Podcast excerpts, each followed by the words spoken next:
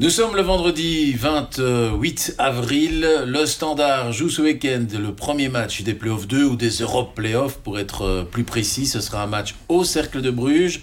On en parle directement dans Au cœur des Rouges. Sudinfo et le soir présente Au cœur des Rouges. Pour tout savoir sur l'actu du Standard de Liège avec Grégory Baillet et pour évoquer ce premier match euh, chez les Brugeois, chez un certain Hugo Siquet, autour de la table, Jean-François Rémy de Vous Sport World. Bonjour. Notre chef foot, Frédéric Larsimon. Bonjour. Et notre stagiaire, Dino Catino, qui va planter le décor. Cercle de Bruges standard, c'est ce samedi. Oui, et on peut tout d'abord parler de la conférence de presse de Costas Laifis et de Ronnie Deila, parce qu'elle a été très intéressante dans le contenu.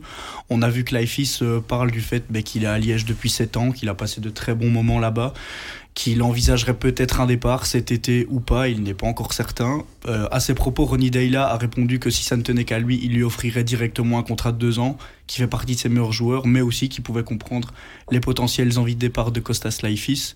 Ensuite, le mercato, ben, ça bouge aussi du côté du standard. Euh, on a eu le nom d'Isaac Price il y a quelques semaines. Ici, c'est Sami Bourrar, un milieu offensif de 27 ans, qui évolue en Israël, à la Poel Abera.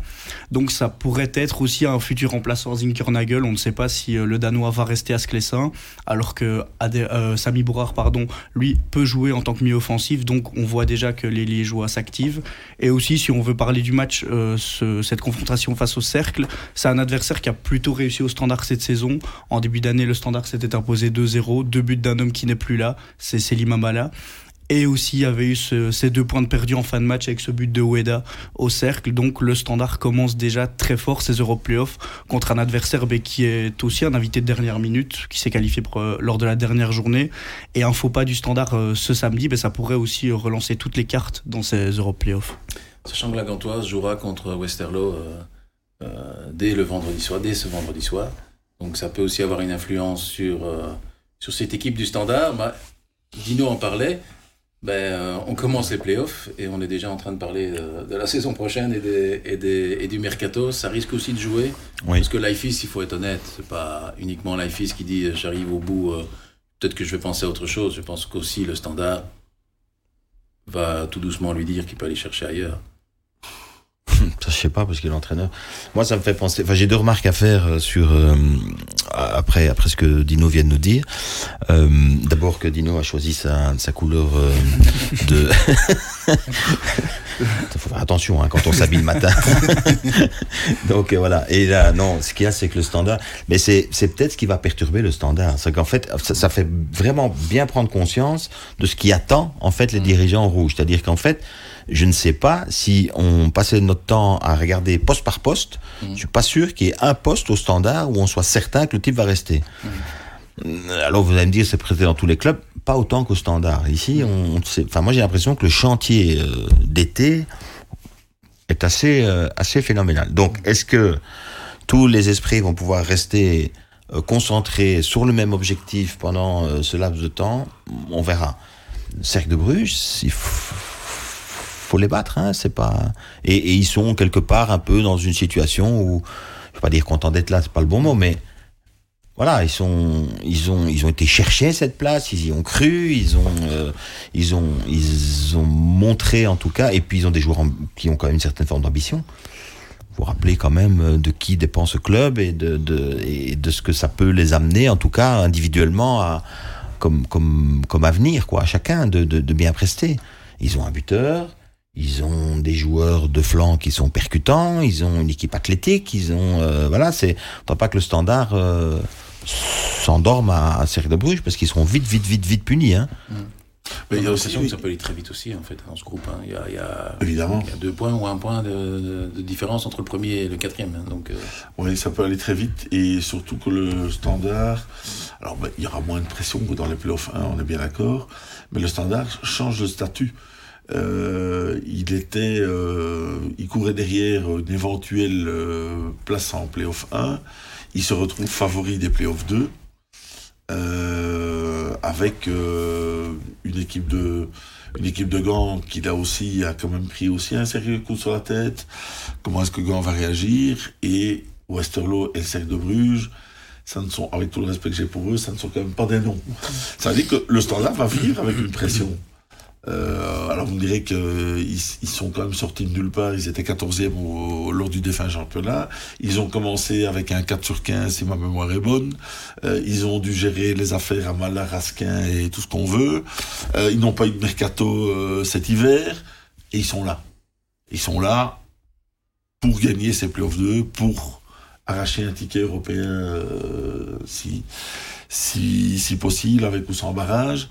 Euh, ben voilà, ça serait quelque chose de neuf à gérer euh, pour le standard. Des confrontations directes entre les différentes équipes qui, qui constituent ces playoffs 2, c'est le standard qui est en tête. Je pense qu'il a pris 10 points en total, euh, c'est nettement plus que, les, que ses adversaires. Oui, mais il n'a pas battu Gand. Effectivement. Il n'a pas ju- battu Gand. mais justement, c'est là-dessus que je veux arriver, c'est que on se rend compte quand même qu'à certains moments, chaque fois qu'il était proche des playoffs 1, boum, c'est à ce moment-là Ouais. qu'il s'écroule. Et on se rend compte qu'ici, la dernière journée de championnat, il y avait encore un espoir, même si on parlait de 1,7% de chance de jouer les playoffs 1, il se plante. Ouais, et en même temps, Ah, chaque fois qu'on pensait qu'ils allaient sortir du top 8, hop, ils Ils gagnaient restaient. quelques matchs et ils se mettaient à l'aise derrière. Bah, c'est qu'ils sont à leur place. C'est ce que je me dis, en fait. Euh, bon, maintenant, euh, je rejoins Fred sur le statut de favori. C'est quelque chose que cette équipe va devoir porter.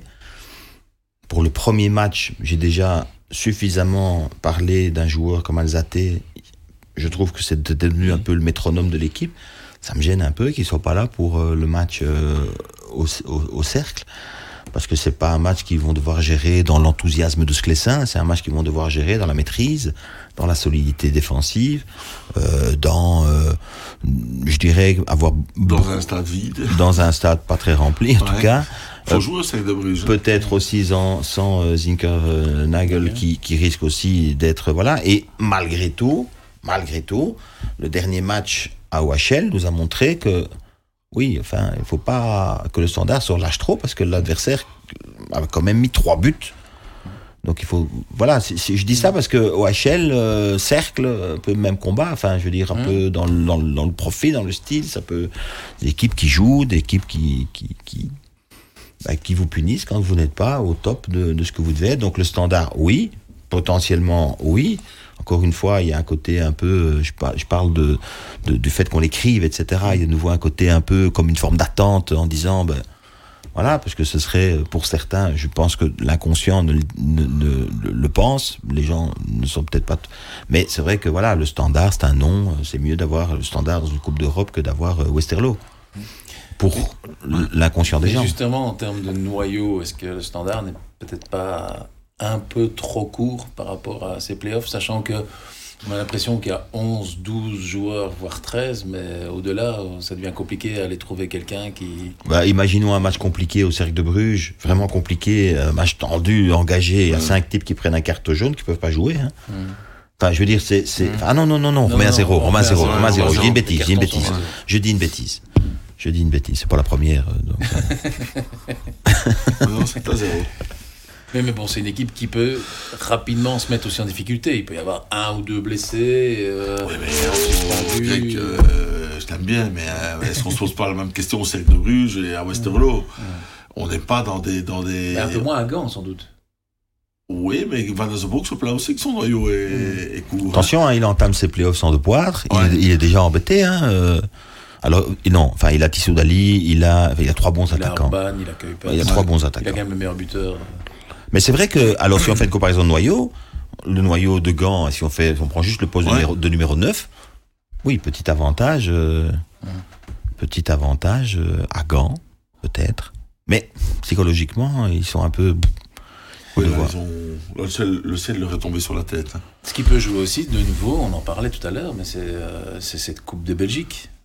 Cette Coupe de Belgique aura une influence. Imaginez que Malines gagne cette Coupe, bah, pour le standard, ça veut dire euh, une étape supplémentaire. Allez, euh, il faut gagner à la fois les playoffs 2 et puis battre le quatrième des playoffs 1 dans un barrage. Ouais. Alors que si l'Antwerp gagne, forcément, là, il n'y a plus qu'un seul objectif, c'est euh, faire en sorte de terminer premier. de C'est le premier, oui. Mais la, la route sera juste un peu plus longue.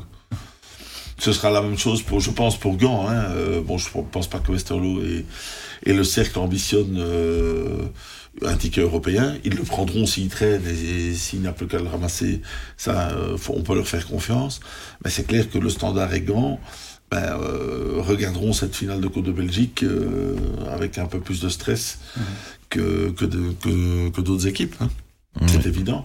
Ce qui nous rappelle quand même que, voilà, même si ce n'est que se répéter de le dire, mais cette finale est placée un peu bizarrement. Parce que malgré tout, c'est vrai que ça, fait, ça influence à peu près tout- tous les matchs. saison, hein. les équipes qui font les playoffs 2 savent que au-delà du 4 juin, elles seront concernées par un match de barrage. Ici, les circonstances font qu'il n'y aura peut-être pas de match de barrage. Mais euh, je ne pense pas que le, stand- le monde du standard s'effondre en sachant, encore une fois, d'où ils viennent, en sachant la manière dont ils nous ont préparé la saison, en connaissant les circonstances. Ah oui, il y aura un match de plus, il y aura un match de plus. Euh, je pense pas que qu'au standard on s'en formalise. Euh, C'est déjà euh, tout ce qui arrive ici est une est une récompense. Hein. Pas oublier qu'Anderlecht et Charleroi, eux, ils sont en vacances, hein, où ils font semblant de travailler. Mais justement, ici, est-ce qu'on peut parler déjà d'une d'une obligation pour le standard de, de gagner ses playoffs Ou alors que c'est juste, alors comme on dit, une récompense ou un bonus cette saison-ci? Ben non, ils seront favoris. Ils, ils seront favoris, ça c'est clair, vu ce qui est arrivé à Gand. Je pense que si Gand avait été euh, euh, 9e et avait arraché euh, une place en playoff, on aurait tenu un autre discours. Ici, ils, ils avaient les playoffs 1 euh, à portée de main, ils l'avaient même dans la main. Ils se sont fait avoir, ils se sont fait avoir. Donc là, je pense qu'ils ont, psychologiquement, ils vont quand même marquer le coup. Le standard, pour le standard, c'est du bonus d'être euh, par rapport au, encore une fois aux circonstances, de leur dire qu'il y aura une pression. Je pense que ce sera une déception euh, s'ils ne gagnent pas les playoffs 2, mais il n'y a aucune obligation, en sachant d'où vient le club, de gagner les playoffs 2. Mais Je parlerais plutôt ici d'obligation dans le sens où jouer la Coupe d'Europe, c'est un élément pour convaincre peut-être des joueurs comme Alzate, Zinkernagel, etc., de peut-être prolonger l'aventure euh, et d'attirer des joueurs qui joueront quand même, même si c'est la Conference League. C'est ce l'intertoto, l'intertoto, hein, n'oublions pas. Mais c'est vrai qu'effectivement, c'est un argument. euh, et là, on va, on, on peut revenir au cas d'Anderlecht. Le fait de ne pas disputer de Coupe d'Europe, euh, ça incitera peut-être certains joueurs d'Anderlecht à se dire, ben, on tentera notre chance ailleurs. Donc là, effectivement, ça peut être un argument de vente pour faire rester des joueurs comme Alzate et Zinkernagel. On l'a vu l'année passée aussi avec le Standard, quand il a été euh, sorti avant même les, les playoffs, bah, ça n'a fait que pousser certains, certains joueurs à, à dire bye bye, au revoir. Donc, euh, ça va être chaud. Ouais, oui, non, mais ça va, Bah, oui, ça, non, mais ça va est- être chaud, mais, mais je pense que c'est la moins bonne façon d'entamer les playoffs pour un club comme le Standard, avec tout le côté Mm. émotionnel, que de le, de le mettre devant, euh, euh, devant ce, ce, ce- ce constat. Enfin, je pense, encore, on va dire que je me positionne pas, mais le Standard, ils doivent se dire, à mon sens, ok. Enfin, je, je, je pense que quand ils se projettent trop, quand ils, durant la saison, quand ils se sont projetés sur quelque chose, ils ont souvent raté la marche. Donc j'ai envie de dire euh, qu'il part du principe que les trois matchs à Sclessin seront trois fêtes et que ce sera trois fois dans un stade euh, où ils vont pouvoir emballer la rencontre et, et continuer à montrer combien, parce qu'on peut aussi séduire euh, des joueurs extérieurs. Alors il y a- les joueurs de premier plan qu'on va attirer, euh, et puis après il y a les autres. Enfin, moi je veux bien que cette année le Standard ne jouait pas, euh, ne jouait pas euh, les- les- l'Europe. Ils ont attiré euh, Alzate, ils ont attiré euh, Zinkenhagel, ils ont attiré. Donc voilà, donc ça peut faire le coup qu'ils attirent d'autres joueurs. Enfin, on verra bien. Ça, c'est des présuppositions dont on maîtrise pas beaucoup. D'ailleurs, je pense que les joueurs maîtrisent pas non plus. Les clubs maîtrisent quand même. Parce que c'est quand même des joueurs qui appartiennent à des clubs. Hein, donc il va falloir quand même négocier, euh, trouver. Bien sûr, le joueur peut donner un avis, mais je pense pas que ce soit toujours l'avis du joueur qui prime dans, euh, dans ces domaines-là. Mais bon. Non, le, le, le standard, il y a toujours avec le standard, et quand on en parle, il y a, y a aussi, enfin, je, je, je trouve en tout cas que voilà, il y a l'aspect, euh, l'aspect affectif, médiatique, euh, le fait que ce soit un club, euh, voilà, quand on le, le standard, mais, mais jusqu'à preuve du contraire, le standard, il est dans le, lot des quatre équipes qui se sont toutes les quatre qualifiées et qui partent avec, euh, voilà, le standard, ce petit truc en plus qui est le nom, le renonce, les seins, l'ambiance, l'atmosphère. Donc il faut déjà gagner les trois matchs à domicile. Et puis après, euh, aller gratter à l'extérieur ce qui est à gratter, ça commence euh, face au cercle ce week-end, quoi. Un petit débat, c'est quand on regarde des équipes des playoffs 2 ici, on a la Gantoise qui a envie de vendre le club. Euh, ils ne sont pas cachés, Yvan de Witt, euh, Louagie, il y a quand même une volonté de vendre à, à des étrangers. Mais c'est déjà, a déjà la mauvaise année. hein. Westerlo, c'est turc. Euh, c'est Monaco pour euh, Cercle de Bruges. Et on se rend compte que les clubs qui euh, comme Anderlecht, etc., ça devient compliqué pour eux. C'est un, un groupe Donc, euh, d'investisseurs pour le standard. c'est pas une claque pour. euh, Est-ce que ça va devenir. Est-ce que finalement, même si on s'écarte un peu du sujet par rapport à ça, mais le fait qu'on s'attendait à voir Anderlecht ou Charleroi dans ces playoffs 2, est-ce que c'est pas une claque pour ces équipes-là de se dire que maintenant ça va devenir compliqué d'aller même concurrencer des, de- des cercles, des. Moi, je- même OHL. moi, OHL je- était tout près, hein, il je- passé devant Anderlecht. J'ai pas l'impression que par rapport à Westerlo au Cercle de Bruges, euh, Anderlecht, enfin que ce soit le fait qu'il y ait un propriétaire étranger qui fait la différence. Oui, si Westerlo et le Cercle de Bruges existent toujours en D1, sont toujours là, sont concurrentiels, certainement. Mais je pense que c'est surtout, en tout cas du côté d'Anderlecht, à soi-même qu'il faut en vouloir. Qu'ils aient un propriétaire euh, azéri, bulgare, euh, portugais ou japonais, terminer 11e du classement comme ils ont fait euh, en, en, en, en perdant tout sur trois jours, bah, je crois qu'il faut regarder dans son assiette, euh, c'était tout simplement pas assez bon. Quoi qu'il arrive, de toute façon, quel que soit le résultat, on en revient toujours un peu au même. Les, les clubs qui font recette pour différentes raisons restent, euh, voilà, Bruges, le standard, euh, enfin, ce qu'on peut appeler chez nous le top 4, top 5, top 6, si on y inclut éventuellement la Gantoise, et voilà, bon, bref. Mais après, il y a autre chose, c'est qu'il y a une réalité du championnat de Belgique qui est un championnat de passage. Où euh, quand un joueur éclate dans notre compétition, il va rester quelques mois, voire terminer la saison, mais il va très vite intéresser des clubs à l'extérieur.